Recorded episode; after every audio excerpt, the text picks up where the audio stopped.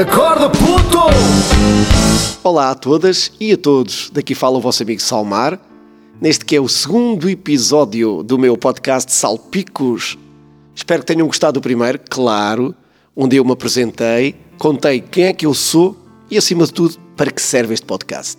E, por essa razão, tenham voltado aqui neste segundo episódio e já agora que tenham convidado alguns amigos e amigas para conhecerem também as minhas histórias.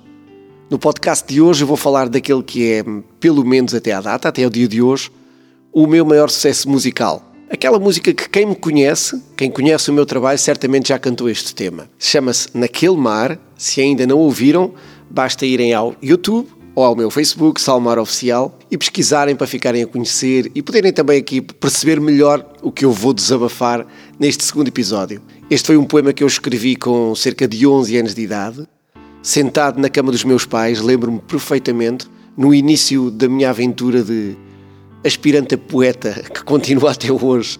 Foi um poema escrito já com a intenção de fazer uma música, ok?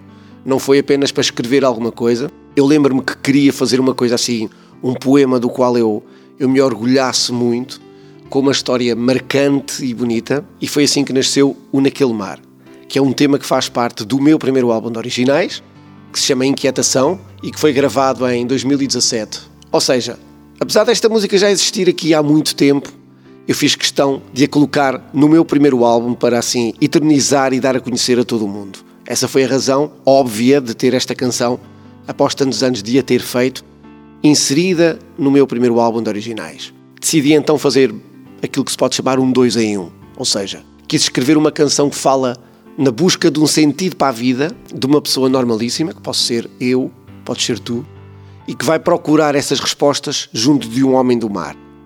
O início da história fala, fala de um jovem e que está a passar um momento confuso na sua vida, alguém que está, digamos, parado na vida, sem agir, sem forças para avançar, por uma razão muito simples. Ainda não descobriu o seu propósito de vida. É pá, muitas vezes quando queremos alguma coisa, mas, mas não sabemos bem aquilo que queremos, fica difícil a escolha. E foi com essa vontade de se descobrir que esse jovem anda pelas ruas e encontra o velho da Ribeira. Um pescador que, assim, só de olhar para ele se percebe a vida que ele teve.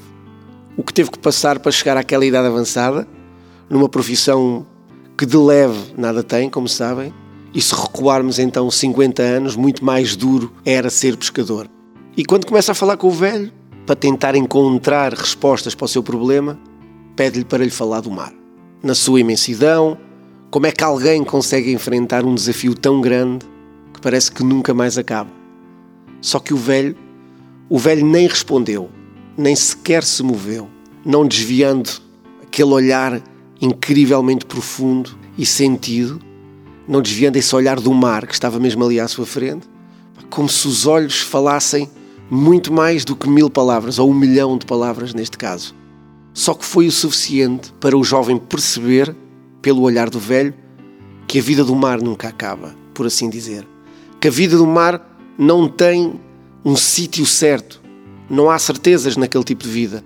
E tens duas hipóteses: ou encaras de frente esse facto, ou não vais conseguir tirar proveito disso e passarás momentos, digamos, de aflição eterna, eterna e interna das duas formas. E mesmo assim, com todas essas certezas, a vida do, do velho da Ribeira foi certamente uma vida dura, cheia de trabalho, cheia de desgaste físico, quase sem tempo para o desgaste psicológico. Como se costuma dizer, nem tive tempo para ficar doente, mas que fez dele aquilo que ele é hoje. E foi desse olhar que nasceu esta canção e que nasceu o refrão deste tema, o refrão que diz: Porquê? Eu não sei. Quem chora, chorei. Se eu soubesse que o mar matava ao mar, eu nunca me atirava. E esta é uma quadra que fala muito mais do que a partida possa parecer. Se eu soubesse que o mar matava, é o mesmo que dizer, por exemplo, se eu soubesse que a minha relação ia ser assim, se eu soubesse que o meu trabalho ia correr menos bem, ou que não deveria ter feito isto, não deveria ter feito aquilo, ir por este caminho ou ir por outro, então ao mar eu nunca me atirava, ou seja, eu nunca tinha escolhido esse caminho. E esta foi a primeira lição que o olhar daquele velho ensinou ao jovem.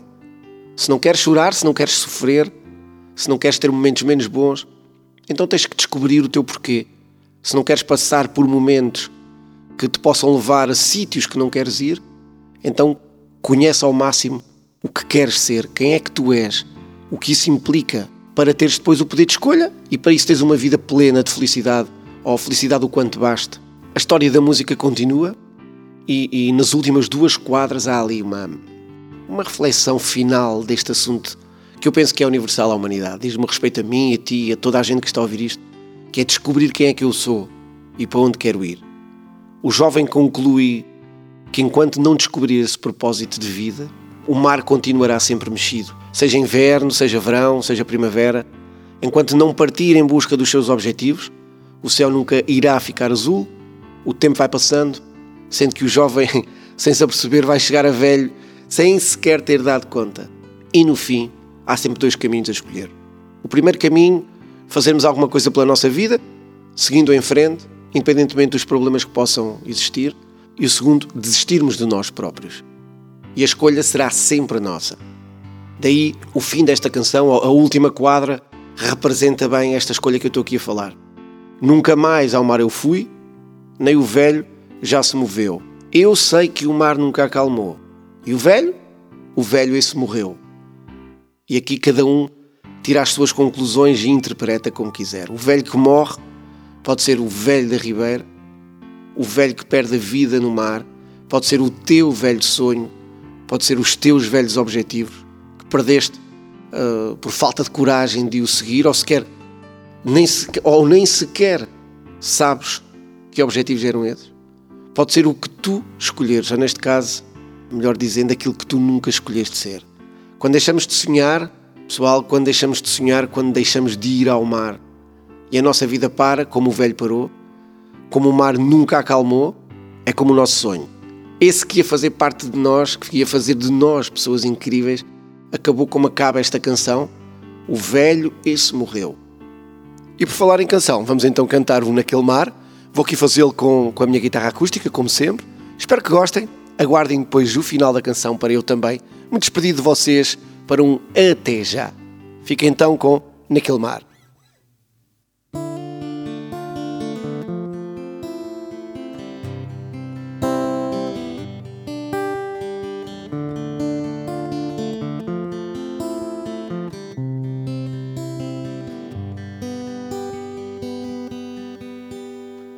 Quis fazer o que sentia mas nunca sentia nada.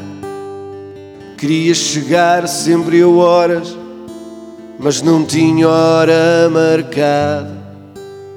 Pedi ao velho da Ribeira para me falar do mar.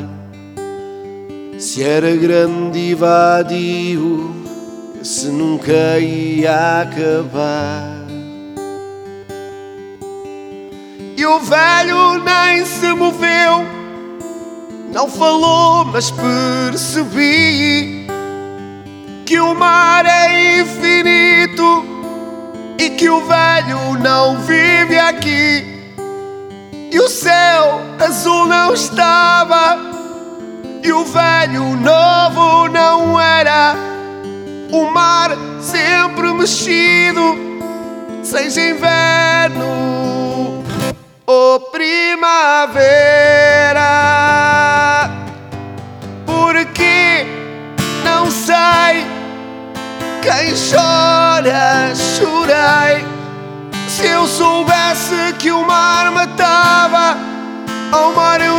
nunca me atirava.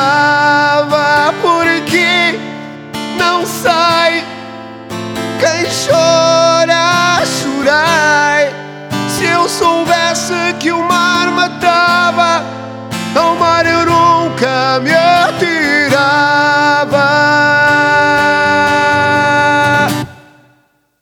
Nunca mais ao mar eu fui, nem o velho já se moveu. Sei que o mar nunca acalmou e o velho esse morreu.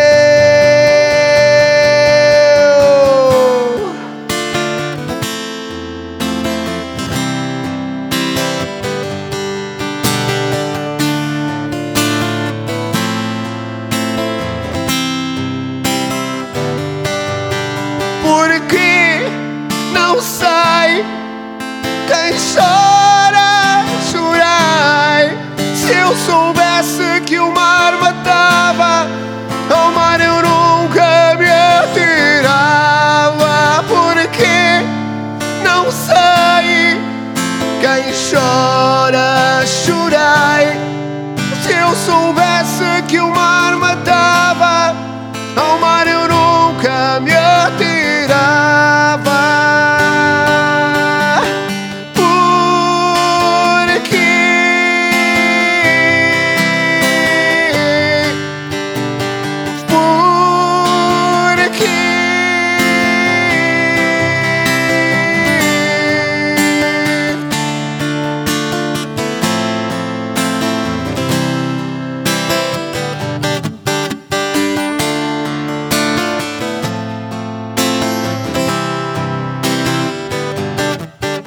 Porque não sei quem chora, chorei. Se eu soubesse que o mar matava, ao mar eu nunca me E